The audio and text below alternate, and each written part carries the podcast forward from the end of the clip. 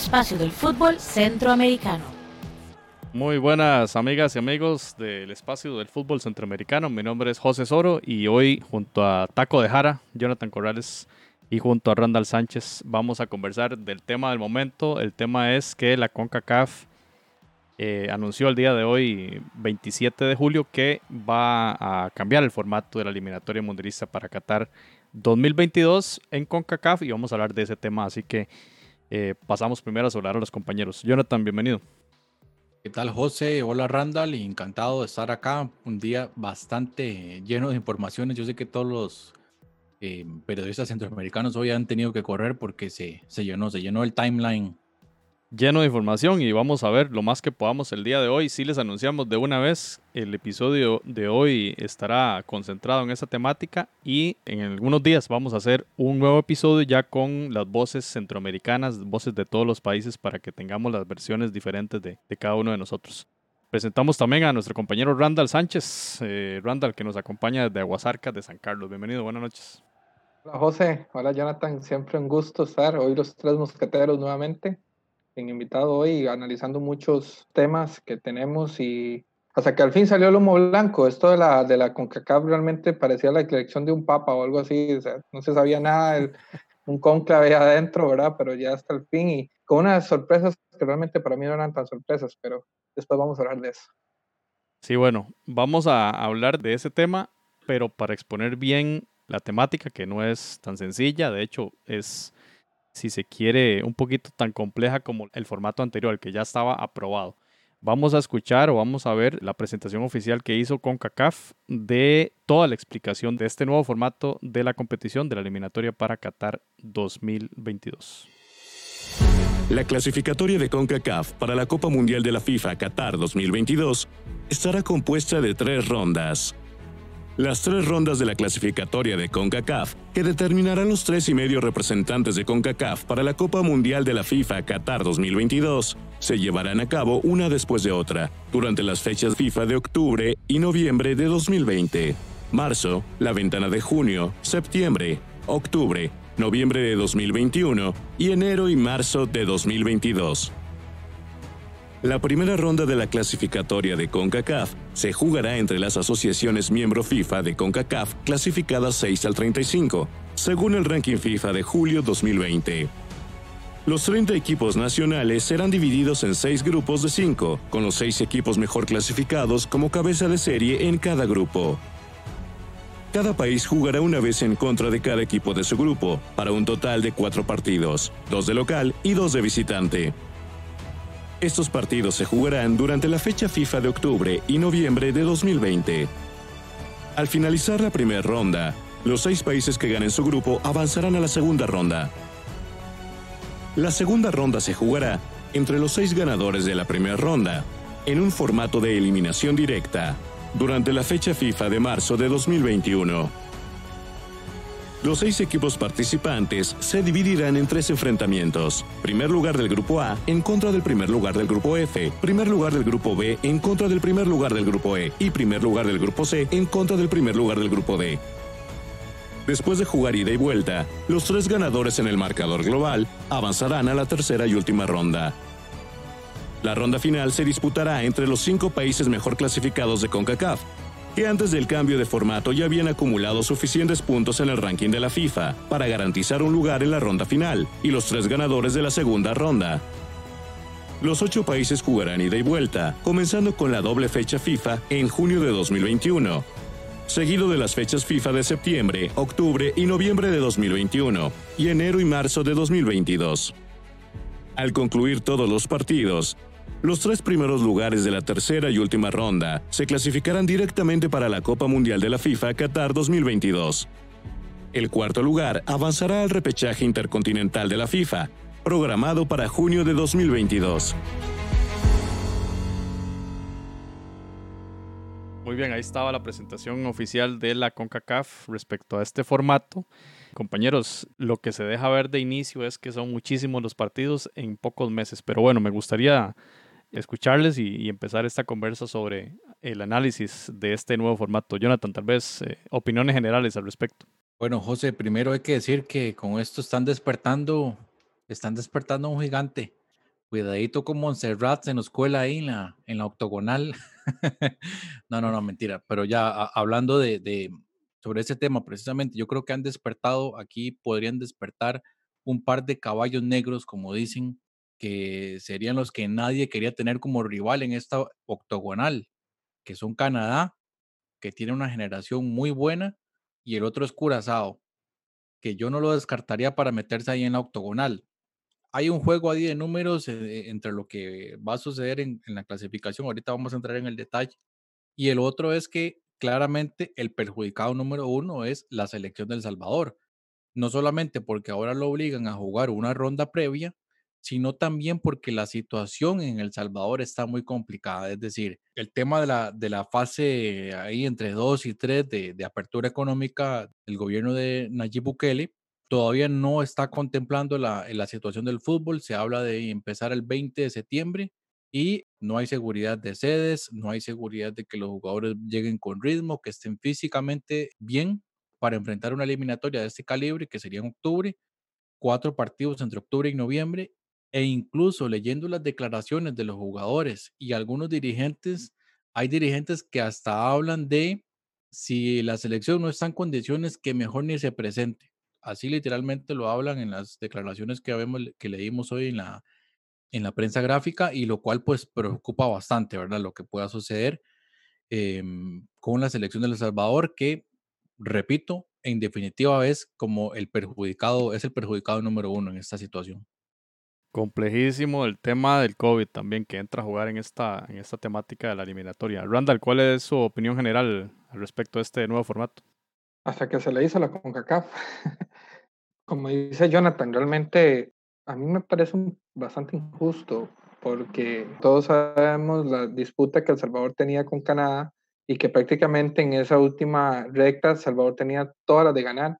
Entonces, desde que nosotros empezamos esas transmisiones hace cuatro meses, empezamos con esto de la pandemia, hablábamos de que CONCACAF estaba buscando todos los motivos para poder de alguna u otra manera darle una oportunidad para que la selección de Canadá pudiera entrar dentro de los eh, posibles candidatos a competir por el Mundial. Pero tenía una piedra en el zapato que se llama El Salvador, porque El Salvador estaba arriba y los puntos que venían eran fecha FIFA, amistosos, ¿verdad? De alguna manera la excusa del COVID pudo generar que ok, hagamos este cambio, ¿verdad? Y entonces un equipo que ya estaba sembrado sexto lugar, porque yo me pregunto, ¿por qué entonces Costa Rica, México, Estados Unidos, el mismo Honduras no entran en esa clasificación? Porque, digamos, ¿por qué tienen que ser el sexto lugar? ¿Por qué tienen que estar sembrados ellos? Entonces es donde uno ve que sí hay algo, algo extraño. Bueno, para mí, selecciones beneficiadas, Panamá. Panamá después de estar prácticamente enterrado, eh, lo cual me, digamos, me parece bien que lo hayan resucitado con esto, peleando un, cupo para lo que era ir a, disputar el repechaje, ahora se está con la posibilidad también de disputar un cupo para ir incluso ya clasificar a la ronda final del mundial. O sea, otras selecciones pues, que han también descartado es Haití, es una selección que también no hemos mencionado, también tiene jugadores muy buenos en un crecimiento. Y la poderosísima selección de Montserrat, que hay que tenerle mucho miedo a esa selección, ¿verdad? Peligroso esas playas tan exuberantes que tienen ahí. el paisaje. Pero, es el paisaje, ¿verdad? pero, pero sí, sí está interesante y como dice Jonathan, muchos partidos que va a prácticamente extenderse a lo largo de un año entero, pero, pero sí siento que al, menos lo que le están haciendo a El Salvador me parece, me parece injusto, porque perfectamente si hubiesen querido hacer una octagonal, bueno, siempre en el sexto y disputen dos cupos los demás, pero no. Recordemos en el tema de Montserrat que, que, El Salvador la vio bastante, bastante fea allá en la isla, ¿verdad? quizá hipnotizados por ese majestuoso escenario. Muchos cócteles y, y bueno, ya, Jonathan, ya Jonathan nos hacía la historia de, de, los hijos del volcán, ¿verdad? La, de la migración británica a la isla de Montserrat. Compañeros, mi punto de vista es que si uno revisa la versión del camino largo, como le llamábamos anteriormente a, esos excluidos de la hexagonal, recordemos que la versión anterior era los seis primeros clasifican directo a la hexagonal en función del, del, ranking de la FIFA 2000, junio 2020, ¿verdad? Que como ya todos sabemos, no se disputó la fecha FIFA ni de marzo ni de junio. Entonces hubo que hacer este cambio, Randall. Y esa es la respuesta que dio Felipe Moggio, es el secretario general de la CONCACAF, en una entrevista con Mr. Chip. Decía que matemáticamente los primeros cinco, que son México, Estados Unidos, Costa Rica, Jamaica y Honduras, ya estaban asegurados matemáticamente para la eliminatoria, sin definirse la fecha FIFA, estas que ya mencioné que no se jugaron. Entonces, consideraron eso como un factor prioritario, ¿verdad? De decisión y que en términos de deportividad, lo lógico era garantizar a estas cinco selecciones los espacios. Y también en función de la calendarización de FIFA, de las fechas FIFA, de lo que resta de aquí a, antes del Mundial. Ellos justifican desde ese punto de vista el que el sexto lugar, aunque ya todos sabemos que El Salvador lo tenía en la mano, ya lo tenían a mano, el Canadá había perdido estrepitosamente en Estados Unidos en la, en la Liga de Naciones y El Salvador había ganado dos partidos de local en casa contra caribeños para la Liga de Naciones y le sobrepasó en puntos a la espera de lo que se venía en el mes de junio. Pero bueno, esa es la respuesta, Randall, a lo que usted explicaba. Eso es lo que oficialmente se dijo desde la CONCACAF. No, y, objetivamente tiene lógica, o sea, digamos, si hay que buscar una excusa, realmente tiene lógica, pero todos sabemos que en el fondo lo que quedan, no me recuerdo cuántas fechas FIFA eran dos o tres, no me equivoco, y, eran amistosas. Y, y, creo que Jonathan había hecho el análisis de que los puntos que se ganan en partidos amistosos realmente eran muy mínimos, o sea, prácticamente El Salvador tenía amarrado eso, o sea, matemáticamente se podía alcanzar, pero oye, también Salvador iba a jugar con su estrategia, tampoco iba a arriesgar, pues, ¿por qué no? O sea, no hacer fogueos con equipos, digamos, más bajos en el ranking, una cuestión así, para, o sea,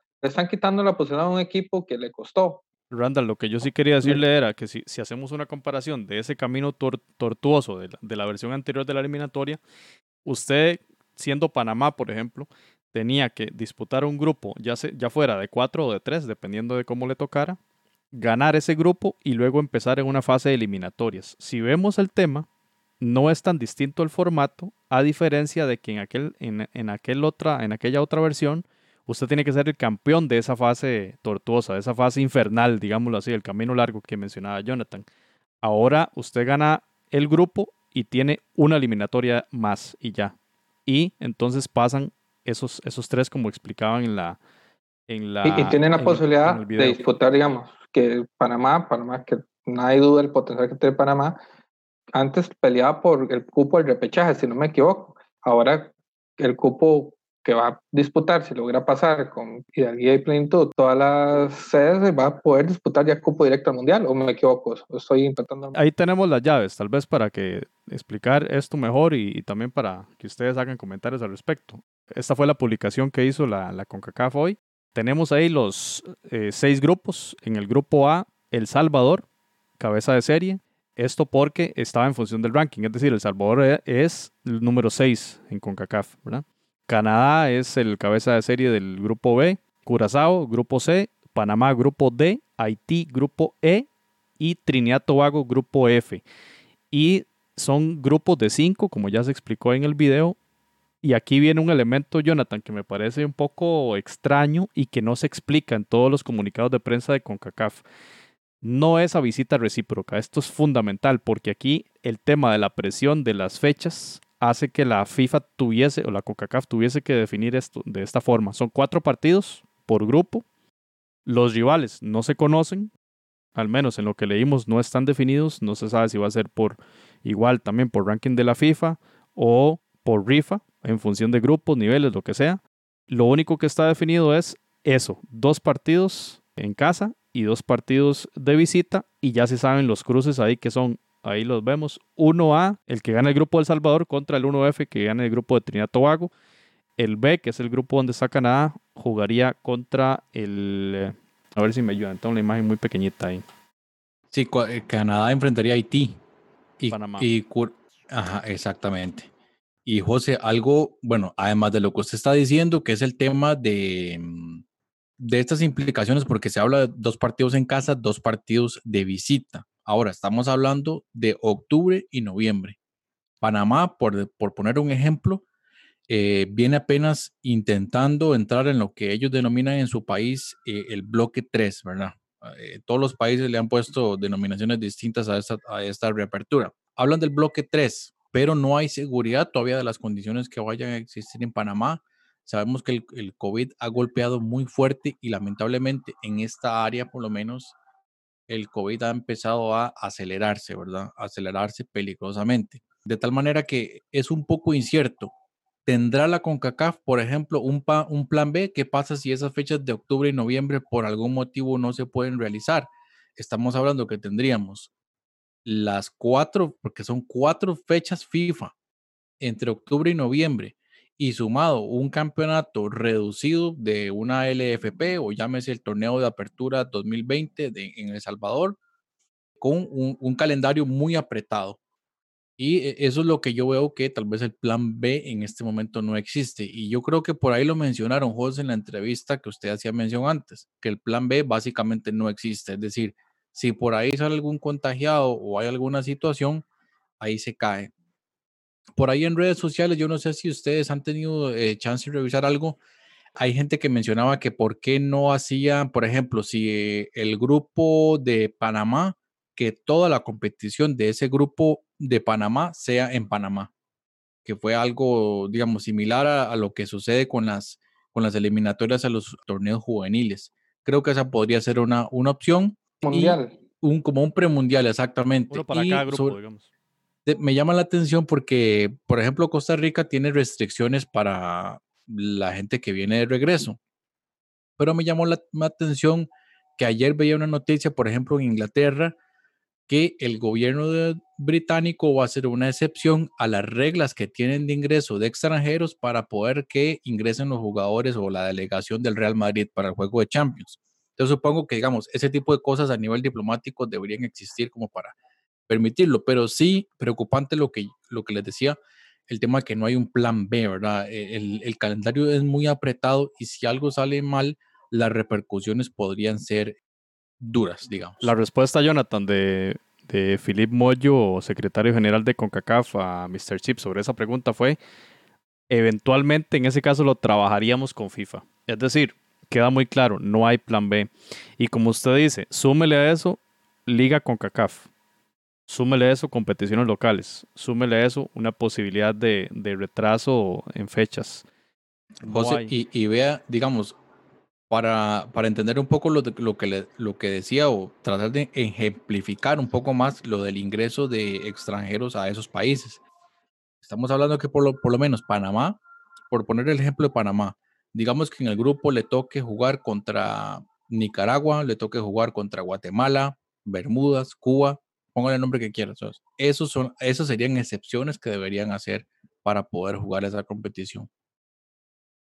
Sí. Yo, creo que se, se, complicó mucho la CONCACAF tratando de, de, digamos, justificar algo y involucrar a todos, porque hubiera sido más fácil esperar el, cierre de los torneos, hacer un, un, como hizo la MLS, una burbuja, los seis selecciones que hagan el mundial, jueguen un torneo y clasifiquen. Pero son demasiados intereses y demasiadas, demasiadas elecciones que había que de alguna otra manera complacer. José, y no hemos hablado, bueno, hablamos de Panamá porque es cabeza de serie, ¿verdad? Pero también en, el ámbito centroamericano esto le da al menos una especie de vida, por ejemplo, a Guatemala, que ya tenía las esperanzas prácticamente eh, destruidas. Em, y bueno, Haití, y de alguna manera también Nicaragua que vuelve a tener por lo menos se asegura eh, se aseguraría se asegura dos partidos cierto porque es la ronda previa que va a tener que jugar para llegar a, la, a, esta a esta ronda de, de la fase de grupos. Es que veámoslo así en esta primera ronda son grupos de cinco equipos ahí entran todos los equipos que están del 6 al 35 en el ranking verdad ahí entra todo ahí entra Nicaragua ahí entran las islas entra Guatemala lo que ustedes acaban de mencionar y ahí hay la posibilidad de pasar a la ronda eliminatoria que sería la ronda 2, ¿verdad? Si lo comparamos con el camino tortuoso de la versión anterior, digamos que es más directa la, la, llegada, ¿verdad? Por ejemplo, en rondas eliminatorias empezaban a fase de cuartos de final. El formato anterior, usted tenía que ganar cuartos, tenía que llegar a semis y ganar la final. Y solo uno de todos estos equipos pasaba a jugar el repechaje, a jugar el repechaje. digamos, sigue siendo un camino tortuoso, pero con un pequeño atajo, ¿verdad? Porque están sembrados en esa segunda fase. Pero, es, un camino es un camino tortuoso, pero ahora, digamos, o es que estoy interpretando mal, ahora hasta Nicaragua puede llegar a estar entre los ocho finales y digamos... Sí, correcto, correcto. Sí, pero, tiene que, pero tiene que cumplir todas las rondas. Pero, pero puede hacerlo, digamos, de otra manera, porque antes no. Antes, no podía, exacto. Antes no iba, a entrar, no iba a entrar la hexagonal, exacto. Sí, iba a disputar un repechaje con el que iba a disputar el repechaje del hexagonal, supuestamente. Eso, iba a pero, ya podemos hacer exclusiones. Vean ustedes la, estas, eh, estas, estos cruces, digamos, el 1A, eventualmente, si es la selecta, se enfrentaría entonces contra Trinidad Tobago. Ya podemos definir que de ningún, alguno de esos dos equipos no va a estar en octogonal. Eso es lo único que se puede decir con certeza hoy, porque repetimos, no están la distribución del resto de, equipos para esos grupos, no está. Podemos decir con certeza que o Canadá o Haití van uno, el otro, el otro queda de camino, no llega a, la octogonal. Y en el otro caso, Curazao o Panamá. Y eso es importante, Jonathan, digamos, si usted tiene, Randall, si, te- si tenés a Panamá y a Curazao en octogonal es, es complicada. Ahora, estaba pensando, eh, no me extrañaría que algún periodista mexicano indique hoy que el camino es más largo para, y más tortuoso también para las selecciones de Estados Unidos y de México, que bueno, siempre se calcula que tienen un medio, un pie y medio en, en- el Mundial, ¿verdad?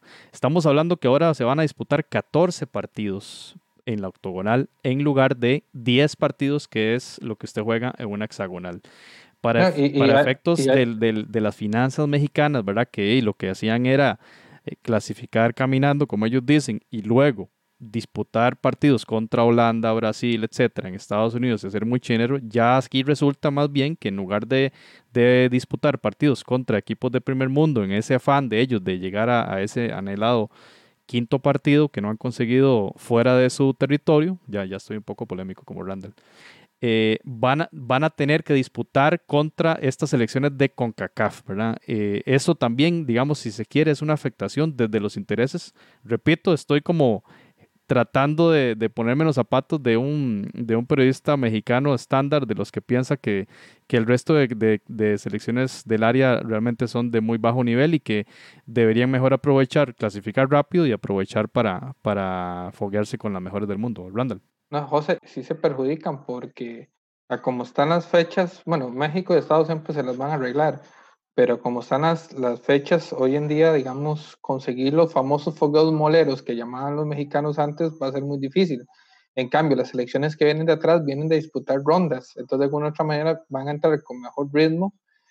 Digamos, ritmo entre selecciones, bueno, tanto, tal vez me puedo ampliar ahí porque es, es más técnico, pero por lo menos van a tener más posibilidad de preparar conjunto, porque vienen disputando rondas previas. En cambio, por ejemplo, un técnico como Ronald González, que asumió tarde la selección y que solo tuvo de fogueos los, los, los ¿cómo se llama? Los, los torneos estos la, de- en la Nations League, la y, Nations que, League. y que él mismo dijo que eran, que eran, que fueron unos experimentos, dijo él.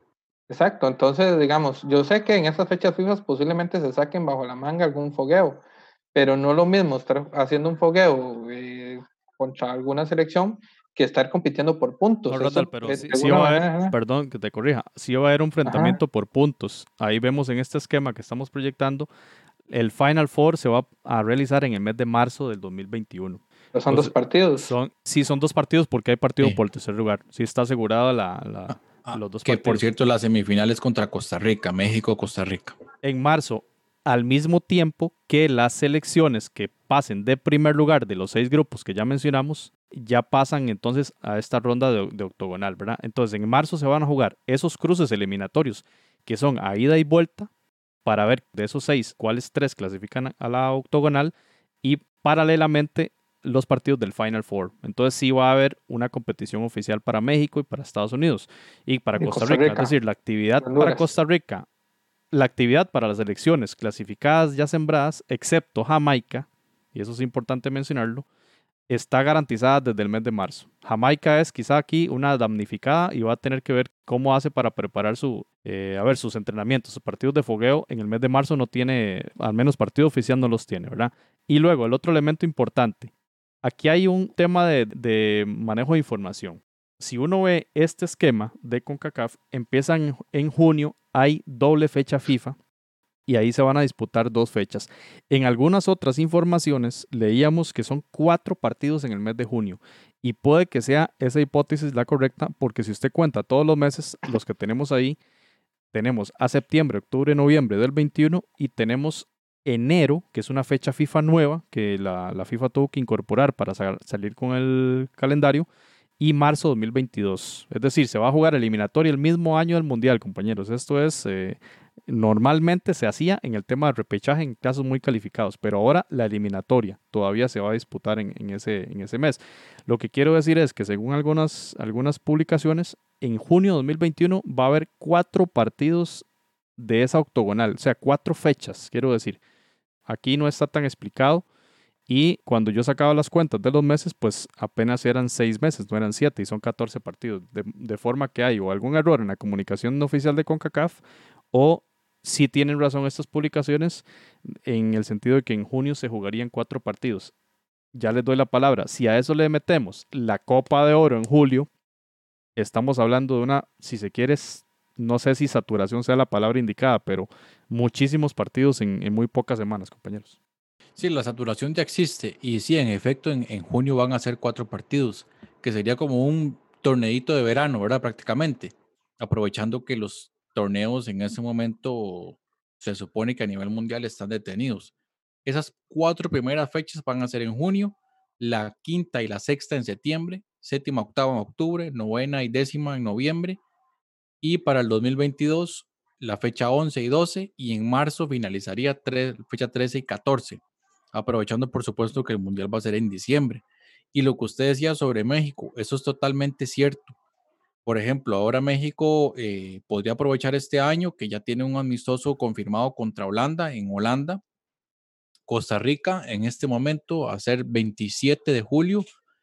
Nada, ¿verdad? No, no se sabe nada. Decía el presidente de la FENAFUT, eh, perdón, el, sí, el presidente de la Federación Hondureña que tampoco tenían fogueos confirmados. Y bueno, de esos de los países que, que está mejorcito, ¿verdad? Por ejemplo, em, si vemos el caso de Panamá, recientemente fichado el, nuevo entrenador, un super entrenador, por cierto, el señor eh, Thomas Christians, eh, Christiansen Tarín, que es de eh, danés y español. pero, por ejemplo, volviendo al tema de México, siete visitas para el Tri. O sea, tener que visitar siete países, eh, cuando antes digamos que eran solo cinco, sumado a e, ese recargo de partidos, realmente era necesario hacer todo esto. O sea, realmente era necesario hacer todo este cambio en la metodología de, de la clasificación. No era más fácil haber dejado lo que ya estaba, la hexagonal y ya está. Bueno, esas son las decisiones de CONCACAF que empezó a, empezó a hacer todo este, todos estos cambios. Y eh, en definitiva, este, sobre todo el próximo año, el 2021 va a ser un año muy complicado a nivel de calendario y eh, tomando en cuenta también que esto de la pandemia no se va a, no se va a acabar mágicamente, mágicamente en diciembre, esto va a, continuar de acuerdo pues a las cosas que uno va, va leyendo em, y, por lo cual eh, va a ser definitivamente una, una situación a tomar en cuenta, compañero. Pero este, ese torneo, por ejemplo, de, la, de 8, ¿no será que la CONCACAF lo está teniendo como un plan B en caso de que la pandemia no cambie aquí a esas fechas, de que dentro de que ocho meses es más o menos, ¿verdad? Eh, y que entonces eso justifica hacer un torneo cerrado en un país, un premundial. Puede ser, pero el tema es que. alias Estados Unidos. La fecha octubre-noviembre. en Disney. Debe, debe, debe salir, debe sacar los, los tres clasificados que faltan, porque solo hay cinco sembrados. O sea, sí o sí tienen que hacerlo y iniciaría en el mes de junio. Digamos que el colchón sería ese, Randall. Podría ser esa hipótesis conspiranoica suya, podría ser, tener, tener cierta razón. Quería mostrarle esto, Randall. Eh, Jonathan, la, también entre, como parte de los anuncios de CONCACAF se anunciaron las fechas de Copa Oro. Julio 10 a agosto 1, eh, que se mezcla con lo que ya veníamos hablando del tema de la, de la eliminatoria, lo cual también le da eh, mucho más complejidad y, más saturación al calendario, ¿verdad? Entonces, a mí particularmente no me gusta para nada eh, que en medio de una eliminatoria que ya llevaría cuatro fechas, te, pongan en medio este, la, disputa de la Copa Oro. Entonces, ¿qué extrañaría que, que, los, que las elecciones vayan a usar eh, sus 23 o algo así? Bueno, hay que ver lo de los Juegos Olímpicos, que también caería, ¿verdad?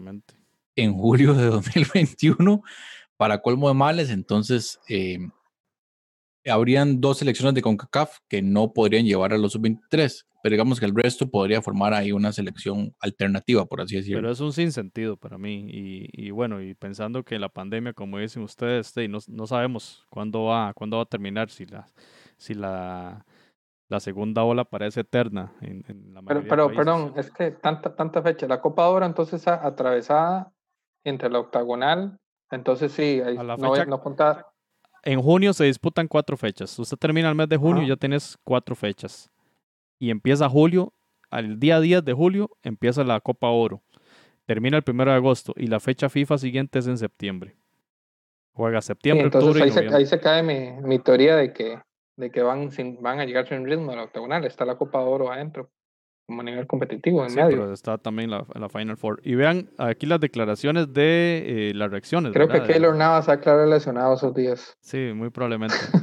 vean las declaraciones, vamos a ver un poquito a, a explorar qué dijeron hoy eh, las diferentes autoridades del fútbol y personajes del fútbol en cada país. Costa Rica dice el presidente de la Federación Costarricense de Fútbol, Rodolfo Villalobos, satisfechos y que era un cambio necesario eh, por la cantidad de fechas y por el tema de la pandemia. Y aprovecho aquí para decir que Philip Moyo le dijo a Mr. Chip que esta decisión fue unánime. Ahorita vamos a llegar a El Salvador para, para entrar en, tema de polémicas, porque esto de... Derechos de, transmisión. De que sea en, en, consenso, bueno, me, me, parece un poquito extraño. José Ernesto Mejía es el secretario general de la Federación Hondureña de Fútbol y dijo, más bien aprovechó y envía Twitter, felicitó al entrenador Fabián Coito y dijo que bueno, que Honduras se ganó en buena lead ese, ese puesto en, los primeros del ranking y que por mérito propio están, están allí sembrados, ¿verdad? Recordemos que Honduras en cierto momento también, cuando se habló del ranking, estuvo ahí como sacando cálculos, ¿verdad? De cuántos partidos tenía que, que ganar. Y aquí no se ve muy bien, compañeros, pero esta es una carta, una misiva que le envía la Federación Salvadoreña de Fútbol a Víctor Montaliani, presidente de la CONCACAF, donde básicamente lo que dicen es que están inconformes y están en desacuerdo con la decisión de crear este formato. Obviamente, unánime, entonces. eso es lo que a mí me trae con dudas. Si el secretario general de CONCACAF dice unánime y hay una nota oficial de la Federación Salvadoreña donde dicen que están inconformes y en desacuerdo, pues da cuenta de que hay alguna ruptura. Ahora, de las que hemos visto, porque bueno, apenas han pasado algunas horas de la noticia, es la única manifestación en contra, digamos, de, del, del, formato, ¿verdad? Pero claramente yo creo que están en todo su derecho de hacerlo como salvadoreños porque fueron afectados. Ya tenían ese boleto la hexagonal asegurado y ahora van a tener que meterse en ese, en ese camino, camino largo, digamos, para la eliminatoria. Sí, así es. Y una fe de ratas ahí, José, porque bueno, en, el, en el tema de las hexagonales, como se jugaban antes, si usted suma todas las visitas, por ejemplo, una selección como Estados Unidos y México, como tenían que jugar una fase de grupos previa, digamos, son la misma cantidad de partidos, técnicamente. Pero lo que me refería es jugar la hexagonal, pero siempre manteniendo los sembrados. A eso, a eso me refería. Sí, no, pero ya el formato estaba cambiado. Entonces sí tiene Ya el formato estaba cambiado, exacto.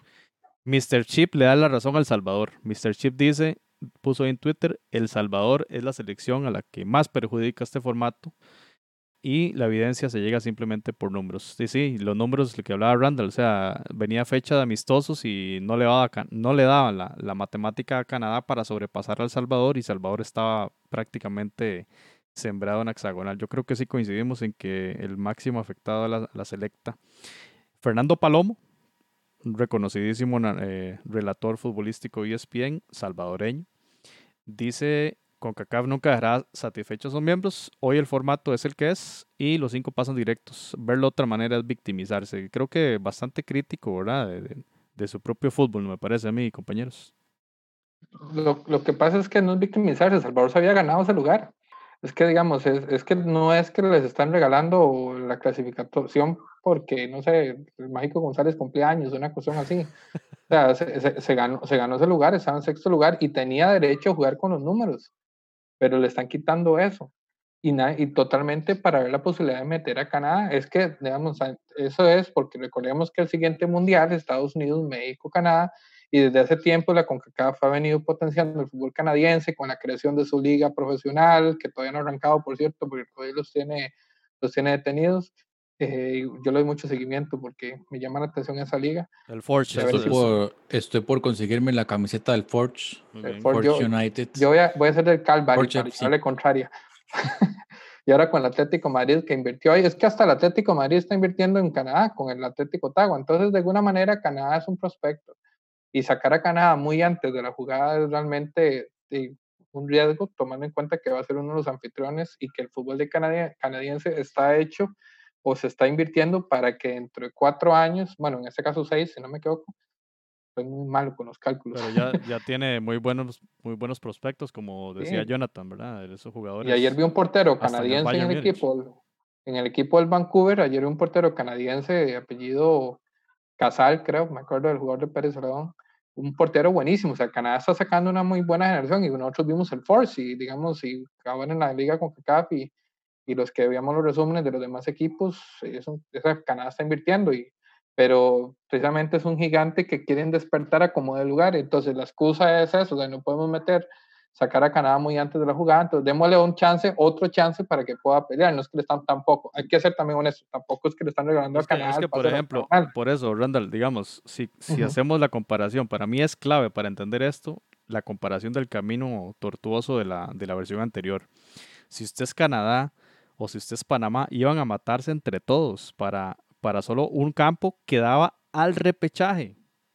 Al repechaje de CONCACAF para luego sacar el repechaje intercontinental. Es que ni siquiera te daba el cupo directo. el Ahora, repechaje, el repechaje. ahora se abre, si era un 0.25, ahora se abre la oportunidad de que usted, ganando el grupo, que es obligatorio ganar el grupo, y luego ganando la eliminatoria de marzo, pase a la octogonal. O sea, le abre un, un panorama de 14 partidos para ahí tener al menos el cuarto puesto, que el cuarto puesto es el repechaje intercontinental que se va a disputar en el mes de junio y todavía no se sabe cuál va a ser la confederación contra la cual va a disputar ese puesto la CONCACAF. Vemos acá la, bueno, la agencia de noticias F Centroamérica hablaba de que la Federación Panameña, en declaración del director de selecciones Cristian Núñez, de, daba una, una apreciación positiva eh, respecto al, nuevo formato. Por supuesto, Panamá, cuánto no venía sufriendo, ¿verdad? Todo lo de la pérdida de puntos constante y del fallonazo administrativo luego de que los federativos, sabiendo que el ranking iba a ser esencial para determinar las posiciones en la hexagonal eventualmente en aquel momento, y luego de toda la crisis interna que hubo, la contratación de, del tolo gallego y demás, y ahora la salida del tolo gallego, este Panamá me parece que tiene que celebrar, y tiene no solo celebrar, sino prepararse, y bueno, nos pasaba esta info, Jonathan, tal vez si la puedes desarrollar lo de Penonomé. Sí, la Federación Panameña de Fútbol está analizando la sede alternativa, pero no me para hacer, digamos, lo que ellos llaman la burbuja, la burbuja deportiva de- del club para que sea la sede no solamente de la, del entrenamiento, sino ya de los partidos oficiales que vaya a disputar. ¿Por qué razón? Esto porque a raíz del Mundial Sub-20, al estadio Rommel Fernández, al Muquita Sánchez, al Maracaná, todos esos estadios se les estaban realizando mejoras en la infraestructura. Entonces, lo que no quieren es que a pesar de que ya el Mundial Sub-20 eh, para la sede de Panamá fue suspendido, lo que no quieren es detener esas mejoras en la infraestructura, sobre todo a Rommel Fernández, que era el que se indicaba que estaba eh, con mayores problemas. Hoy veía una noticia de que ya las remodelaciones están a un 75%. El estadio se ve muy bonito y tiene la particularidad que es césped natural que ya estaría avalado por parte de la FIFA. Entonces, interesante eh, ahí lo que, lo que está planeando la, la, selección de Panamá, que como decíamos, que llega con un nuevo técnico, un técnico muy bien preparado académicamente y aparte de eso también con mucha experiencia internacional, jugó con la selección de España, se metió gol en eliminatoria al 94, entrenó al Leeds en el 2018, ahora que el Leeds acaba de ascender a la Premier League, entonces es decir, un, un, un, cartel bastante alto y difícil de ver en el fútbol centroamericano. Eh, veremos eso sí qué tipo de, de um, cuerpo técnico va a traer y es, le deseamos la mejor de las suertes. Muy interesante, muy interesante esa noticia, Christian, sí. Jonathan. Y lo de Penonomé también es interesante. Es una, yo no sé si es en La Chorrera, ¿cómo se llama esta, esta, este departamento? Es, es en Coclé. En ¿Dónde Co- queda Penenomé? Está, es- Coclé. está a dos horas porque recordemos cuando dimos la noticia del Campeonato Mundial Sub-20, esta era una de las sedes para ese Campeonato Mundial por el tipo de cancha y además porque la univer- es una cancha de una universidad y ahí también tiene equipo en primera división de la, de la Liga Profesional de, de Fútbol Femenino en Panamá. Eh, también es importante el tema de que la ciudad de Panamá, bueno, más densamente poblada que las regiones o las provincias, como le llaman allá, y obviamente el llevarse la burbuja a una zona con menor densidad, muy probablemente haya mucho menor eh, ca- cantidad de contagios, con toda seguridad se puede decir, allí en este lugar. Entonces, también en términos de seguridad, pues es, es, es coherente. Y también calza con la, la idea que mencionaba Randall de generar burbujas para cada uno de los grupos, que podría ser una idea que podría surgir después. Sí, Randall. No, que, bueno, como ahora se castiga a El Salvador también, hay que reconocer que, que por lo menos le está sonriendo a Panamá, porque recordar que a capítulos muy atrás decíamos que con este cambio de formato que había hecho la, la CONCACAF de, de clasificar de acuerdo al ranking de la FIFA, Panamá había sido un perjudicado porque Panamá había hecho mucho fogueo contra equipos mucho más poderosos, había fogueado con Brasil, se había fogueado con equipos, creo que hasta con Portugal, si no me equivoco, ¿verdad? Se había fogueado con equipos importantes y obviamente Panamá no les iba a ganar a esos rivales y eso le perjudicaba mucho en el ranking de la FIFA. Entonces Panamá arrancó, digamos, muy abajo en eso y hoy en día, más bien, al contrario El Salvador, más bien este nuevo formato le está volviendo a son- sonreír a un fútbol que de alguna manera estuvo invirtiendo en su crecimiento. Entonces, eh, también hay que ver el vaso medio lleno en algún en, en otros momentos, para no quedar tan polémico tampoco, ¿verdad? Sí, no, no, y, y la verdad que merecido también por ese tema panameño que usted menciona, Randall. Ese partido en Portugal contra Brasil fue, fue genial, un uno a uno, bastante importante. Por cierto, este José, eh, como nota, no, no, no quería dejar de, de pasar este, este tema. Eh, las condolencias para el, fa- el fallecimiento del periodista Rodney Rodríguez, que bueno, falleció antier, me parece. Eh, erróneamente se había indicado que había fallecido por COVID-19, pero su familia informa que a pesar de que él padeció de COVID, las causas de su fallecimiento fueron otras. Nos sumamos al luto porque sé que ha sido un golpe muy fuerte. Eh, en Panamá el COVID ha afectado muy fuerte. Para los que no, no, no, han- no están enterados, es un tema pues obviamente muy conocido. Por ejemplo, ahora que también leíamos la noticia del, del fallecimiento de Alfonso Brown, un ex beisbolista también bastante conocido de la ciudad de Colón. Es decir, ha cobrado víctimas. Entonces es un tema muy serio. Gracias a Dios en Costa Rica no ha pasado tan grave, entre comillas. Llevamos ya 100 muertos, pero eh, en Panamá ha golpeado muy fuerte. Entonces es un tema serio y es un tema que también hay que entenderlo por allá. Y un tema que parece no terminar y por eso todas estas batazos que estamos pegando acá sobre la eliminatoria tienen lógica y tienen sentido en función de que no se pueden desperdiciar fechas o no se o hay que aprovechar todo lo que esté. Jonathan, acá está un tweet de Somos Buco Fútbol, una cuenta de fútbol panameño, y ahí está el, el récord de Thomas Christiansen, el nuevo DT de Panamá, San Gilois de la segunda división de Bélgica, el Leeds United en la 17 y 18 en la Championship, el Apoel Nicosia en la primera de, Chipre, y en el AEK Larnaca también de Chipre en el 14 y 16. Así que tiene un buen, un buen currículum también como DT, una experiencia europea. Ahí como siempre el debate de, bueno, conocer cómo son las, cómo es jugar en Kingston, cómo es jugar en San José, cómo es jugar en DF, ¿verdad? Que eso ya es otro tipo de conocimiento. Me rec- recuerdo muy bien cuando México contrató a Sven Goran Eriksson Ericsson. y que, bueno, estuvo cerca de ser eliminado incluso en la fase cuadrangular. Pero en buena hora por Panamá, que hemos, lo hemos mencionado bastante en Footcast, que fue una de las, de las federaciones que más lentamente se movió posterior a la Copa del Mundo y que reaccionó más lentamente. Y bueno, todo este enredo con, con los eh, entrenadores interinos y demás, y que ahora ya nombran a Christensen como nuevo, eh, nuevo DT. Y bueno, aquí creo yo que es la, la noticia para, para pasar al ámbito de Costa Rica.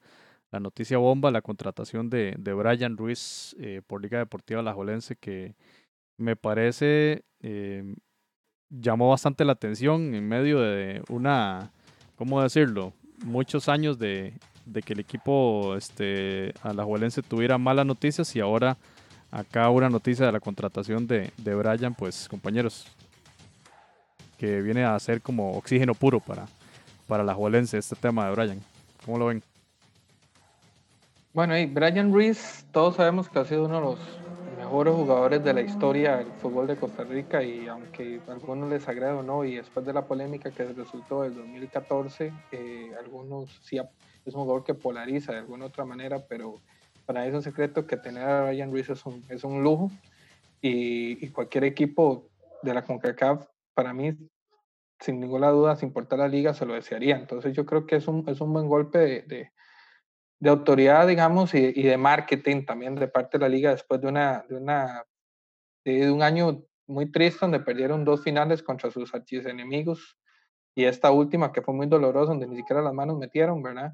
Y donde se ha cuestionado mucho, eh, la, de alguna manera, la, la presencia de un Agustín Lleida o la presencia de un Carevic y digamos donde se ha querido crear un poco polémica con la salida de algunos futbolistas que en su momento fueron referentes. Entonces, creo que también viene a refrescar mucho eh, la intención de la liga, que, que ya este es, digamos, desde que asumió esta nueva directiva eh, a cargo del señor Ocampo, de, algún, de alguna manera todos los años nos tiene acostumbrados a fichajes así. Obviamente, Brian Ruiz es, digamos, las mayores, pero en su momento cuando trajo Benito Floro, cuando en su momento trajo eh, a, a Marcureña, eh, entonces, de, alguna, de alguna manera, eh, a los hondureños, por ejemplo, que vinieron también con, con bombos y platillos, y entonces no han perdido la costumbre de alguna otra manera y, y, y trae nada más y nada menos que yo creo que junto con, con Keylor Navas y Joel Campbell, porque yo Joel Campbell sí lo meto dentro de ese, dentro de ese trío, eh, después de la época dorada que tuvimos con Wanchop y todos los jugadores que se fueron, yo creo que en los últimos 10 años eh, es uno de los, si no el mejor, uno de los mejores exponentes y, jugadores del fútbol de Costa Rica. Entonces, bien por la liga, ojalá que, que esto de alguna otra manera, el liderazgo que tiene Brian Ruiz, ayude a potenciar también a un, eh, se me va el nombre del hondureño ahorita, Alex López, que se le ha querido recriminar injustamente, pienso yo, eh, ya Jonathan lo ha comentado que es un defensor de, Alex López y, y, de alguna manera tal vez le quite esa, esa presión tan, en media cancha y, y, también en creación a un jugador que ha tenido que lidiar con siete años a sus espaldas y que quieren que haga maravillas y que hagan campeón un equipo que, que no, no lo ha podido hacer en tanto tiempo. Entonces yo creo que el liderazgo de Ryan Ruiz también le va a aportar mucho, esperando que Ryan Ruiz sea un líder, porque también será querido cuestionar a, a raíz de, de algunos episodios que ha tenido en Santos, que tuvo en el Fulham y con Pinto. Entonces algunas personas de alguna manera han querido dudar de ese liderazgo de Brian Ruiz. Pero lo cierto es que cualquier jugador chico, como, como en un momento lo comentamos, yo con Michael Barrantes, por ejemplo, hago hasta 10 goles en una mejenga. Ahora imagínense teniendo un jugador de un calibre más alto como Brian Ruiz a la par. Entonces también eh, digamos que es un plus. No sé, Jonathan, si pasas igual. Sí, efectivamente, bueno, y por algo era el, capitán de la selección, o es, podríamos decirlo que es el capitán de la selección. E, ese liderazgo, digamos que en su momento no lo tuvo en Liga Deportiva La Juelense porque salió muy joven, pero ahora sí le corresponde tener esa, ese liderazgo, llevar la batuta de una Liga Deportiva La Juelense urgida de, de, campeonatos y en, un momento tal vez eh, complicado para la institución. Ahora bien, y ahora ya Luis lo dijo, quiero jugar con Alex López. Creo que eso va a ser una, una interesante dupla. Hay que ver si, por ejemplo, los van a rotar en estos primeros, en las primeras semanas del campeonato, tomando en cuenta que tal vez Ruiz viene un poco fuera de forma. Habrá que verlo. Y también se habla del regreso de, de Marco Ureña. También eh, está ahí en la palestra. Parece que en Corea del Sur no le fue bien y se está analizando el retorno. Pero eh, específicamente en lo de Brian Ruiz, es claro que a nivel, digamos, de jugador de campo, eh, el más exitoso, probablemente no, es el jugador más exitoso de Costa Rica en los últimos años y por supuesto una figura que va a traer patrocinio y también mucha ilusión al, al liguismo. Y si el COVID nos va a dejar, va a disputar liga con CACAF, así que también va a andar en canchas de toda el área centroamericana, ojalá, ojalá que, que se pueda realizar. Y también, bueno, comparto las palabras sobre Alex López. Acá en Costa Rica hay como una extraña creencia de que el creativo de, de, cada equipo, no aparte de meter pases filtrados y asistencias para gol, tiene que ser un goleador. Y eso, bueno, hay muy pocos jugadores en el mundo que, que tienen esas características. No sé por qué aquí hay una exigencia grandísima sobre, sobre, ese, sobre ese, ese puesto en específico. Y bueno, siguiendo, eh, Jonathan, esta noticia que estamos viendo, un comunicado oficial del municipal donde da cuenta de un acto de indisciplina y, no solo indisciplina laboral, sino también social, que en tiempos de COVID-19, este Marco Papa, bueno, mejor ni hablemos de lo que pasó, pero una cuestión que tiene que ver con un acto público y con licor. Y bueno, se anunciaba con bombos y platillos algunas semanas atrás y ya no ha ni empezado la liga guatemalteca cuando ya Municipal de una vez le dijo que, que no va a participar de este torneo que viene. Sí, lamentablemente es un reincidente. Para comentarle un poco a la gente, ya Marco Papa había sido eh, pues envuelto en, temas estos de, de abuso doméstico contra una expareja y ahora tras de que, bueno, el municipal le tiende la mano prácticamente, es que le estaban tendiendo la mano a este muchacho con un gran talento futbolístico, pero que definitivamente fuera de las canchas no ha mostrado ningún tipo de profesionalismo. El municipal le tiende la mano y un mes después, casi como el meme, tres doritos después, eh, realiza esto, lo agarran en, en, estado aparentemente de ebriedad y no solamente eso, sino que había restricciones Toque de queda. por el corona había toque de queda, efectivamente. Entonces, eh, pues lamentable, lamentable lo de Marco Papa que pareciera no, no encuentra lugar en el fútbol profesional. Sí, y es lamentable porque no estamos hablando de un novato, o sea, digamos, ni un jugador en proyección. Estamos hablando, creo que uno de los pocos jugadores guatemaltecos de las últimas décadas que han podido trascender fuera, inclusive.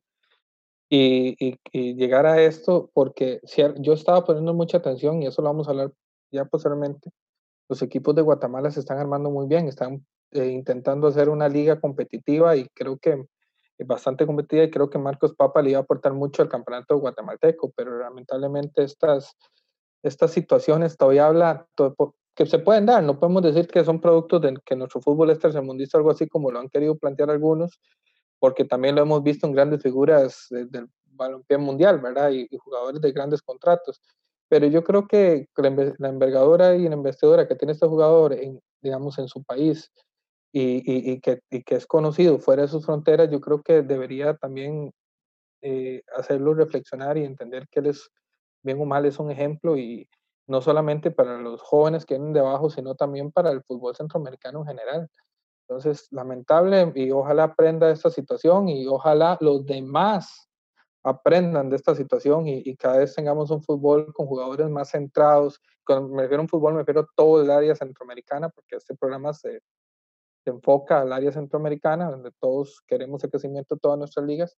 Ojalá tengamos cada vez jugadores más enfocados y, y, con menos errores de este tipo. Sí, lastimosamente pusimos dos noticias negativas al final. Esta es otra noticia negativa donde las autoridades económicas de Panamá le informaban al presidente Manuel Arias, presidente de la FEPAFUT, que no hay, no hay recursos para financiar el Campeonato del Mundo Sub-20 que se iba a desarrollar en Panamá y en Costa Rica en el año 2021. Ya estaríamos hablando en estos momentos, compañeros, sobre ese tema del Mundial desgraciadamente, bueno, el COVID eh, retrasó todo, la FIFA lo, lo reprogramó y ahora las autoridades de, del Ministerio de, Hacienda, de Economía de, no, Economía y Finanzas de Panamá indican que no será posible. Entonces, eh, esto pasó el día 24 de julio y Costa Rica ese mismo día dio más bien una, un apoyo, digamos, a FIFA, indicando que Costa Rica sí, va, sí sigue adelante con sus planes.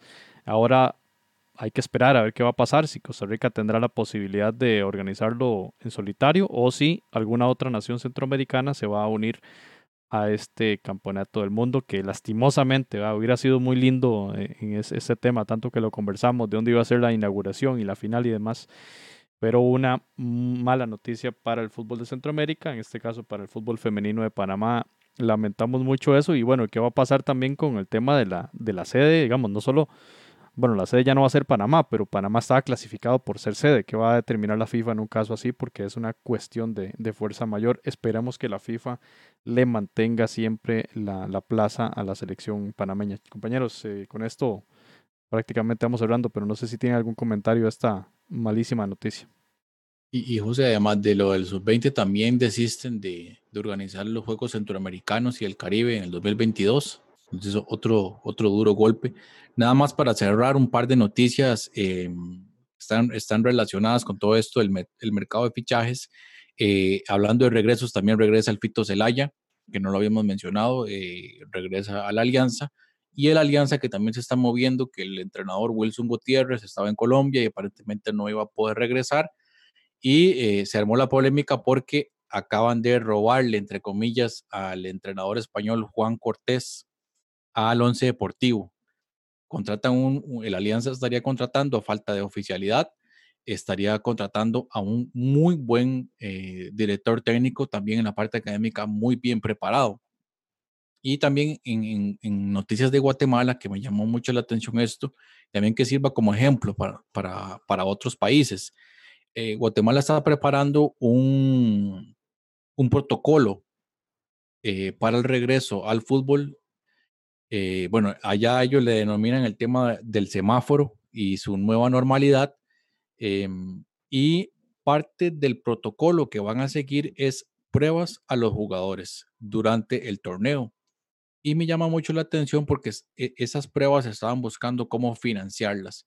Porque cada prueba de las más baraticas, de las más baratas, costaban eh, aproximadamente unos 80 dólares y las eh, en Guatemala y las pruebas más caras que eran las que ellos evaluaron en su momento pero prácticamente ya está descartado podrían llegar a costar hasta 400 dólares cada prueba entonces para que nos hagamos una idea de lo difícil también de es que es yo puedo preparar un montón de protocolos pero al final de cuentas si no tengo los recursos económicos no lo podría mantener entonces vamos a estar pendientes también de lo que va a suceder ahí en Guatemala que estaría entrando ya a esa fase de, apertura de entrenamientos con vísperas a iniciar el campeonato a finales de septiembre. Debe estar contento Pablo Rodrigo González, Salvador, que, que el Fito regresa a casa.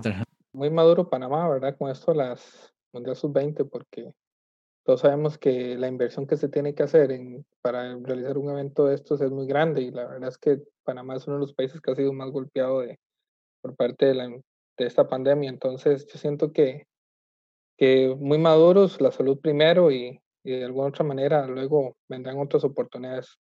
Ojalá Pienso que yo que ojalá que sí y que, que, que, fue una situación de fuerza mayor y no fue una cuestión de, de mala organización de parte de ellos. Entonces, ojalá vuelvan a ver luego ahí. Así es. Bueno, eh, creo que ha sido una conversa muy interesante. Vimos, eh, no con la profundidad que vamos a tener en la próxima, en, en próximas ocasiones, porque vamos a tener ahí sí las voces de otros países centroamericanos, compañeros y compañeras que vamos a invitar a, un análisis desde esa posición de, de, otros países, ver, verlo cómo lo ven desde, otro, desde otros lados. Obviamente cuando veíamos ahora la, las declaraciones de Rodolfo Villalobos, bueno, Costa Rica ya estaba en hexagonal y además ahora también está sembrada en octogonal, no hay tanto asunto allí, pero queremos conocer las, las voces guatemaltecas, salvadoreñas, qué está pasando, qué se va a decir en las próximas horas en, estas, en estos países. Eh, Jonathan Randall, muchísimas gracias en esta entrega 125 de Foodcast. Un placer, nos escuchamos en la próxima. Chicos, siempre es un gusto estar con ustedes, los tres mosqueteros, y esperando con ansias el próximo programa y con mejores noticias y ojalá tenga, tener ya los compañeros de Centroamérica también aportándonos sobre sus respectivas ligas. Muy bien, y con mucha energía positiva para que esta crisis enorme vaya, ojalá, que acabando. Así que gracias y nos escuchamos en la próxima entrega del espacio del fútbol centroamericano.